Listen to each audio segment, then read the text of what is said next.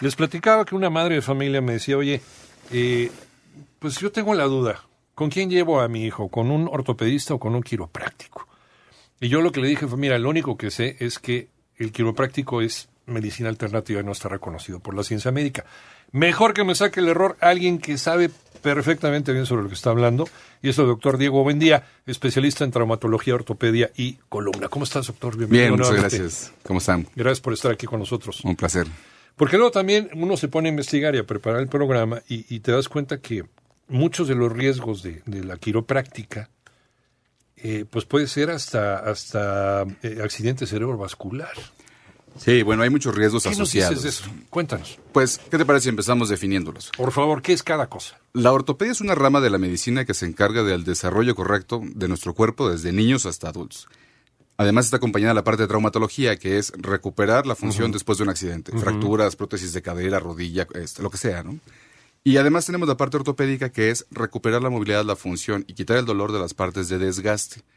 El desgaste de la rodilla, el desgaste de la cadera, el de las manos, la artritis, etcétera básicamente es una rama médica. La quiropráctica es una rama de las ciencias de la salud que no está todavía reconocida totalmente en México, pero sin embargo ya tienen en algunas universidades como en el Estado de México una licenciatura en quiropráctica.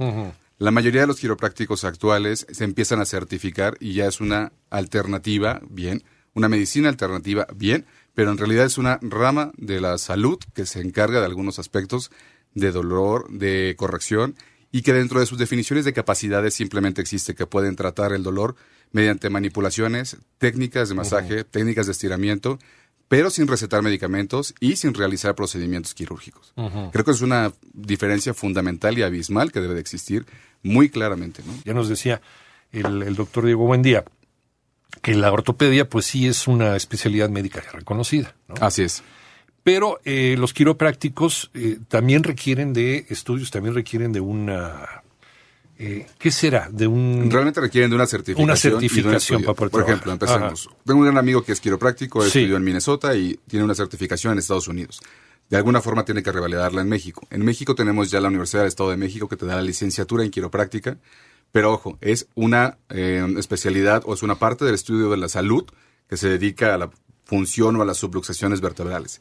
Eso implica que ya tengas una cédula profesional y un reconocimiento estatal, que eso obligaría al resto de los quiroprácticos a estar certificados y a tener un estudio con el cual podías definir o defenderte de que ya tienes cierto conocimiento que te avale a tener una cédula como quiropráctico. ¿no?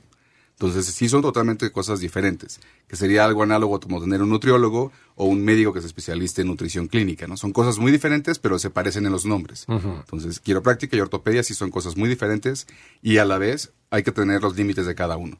Una subluxación vertebral vista desde el punto de, de quiropráctica solamente es un ajuste, puede hacer maniobras técnicas, maniobras manuales para mejorar las molestias, pero una subluxación vertebral que nosotros vemos en ortopedia requiere un impacto de energía como una caída de moto, salir volando tres metros, una caída de escaleras. Y normalmente acabamos en quirófano, porque es imposible manejarlas a nuestra forma de ver las cosas desde el punto de vista externo. Un quiropráctico no puede operar.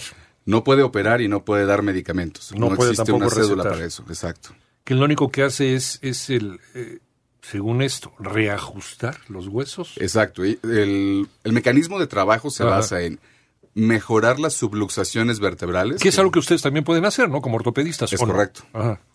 Mediante técnicas manuales, que a eso se le llama ajuste. Entonces, teóricamente, mejoran la salud de la persona mediante el ajuste de estas subluxaciones. A partir de la columna tratan de recuperar el resto de las funciones. Audición, visión, dolor, movilidad, eh, función pulmonar. Eso es la definición de la quiropráctica. Desde el punto de vista de ortopedia, no se podría hacer eso porque no tiene una correlación directa. La fisiología sería muy diferente. Es lo que te iba a preguntar.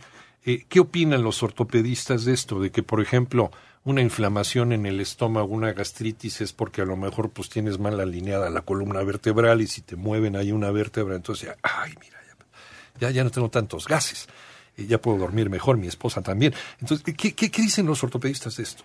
No es, viable, no es compatible. Poca seriedad o, no está no está documentado no Está documentado.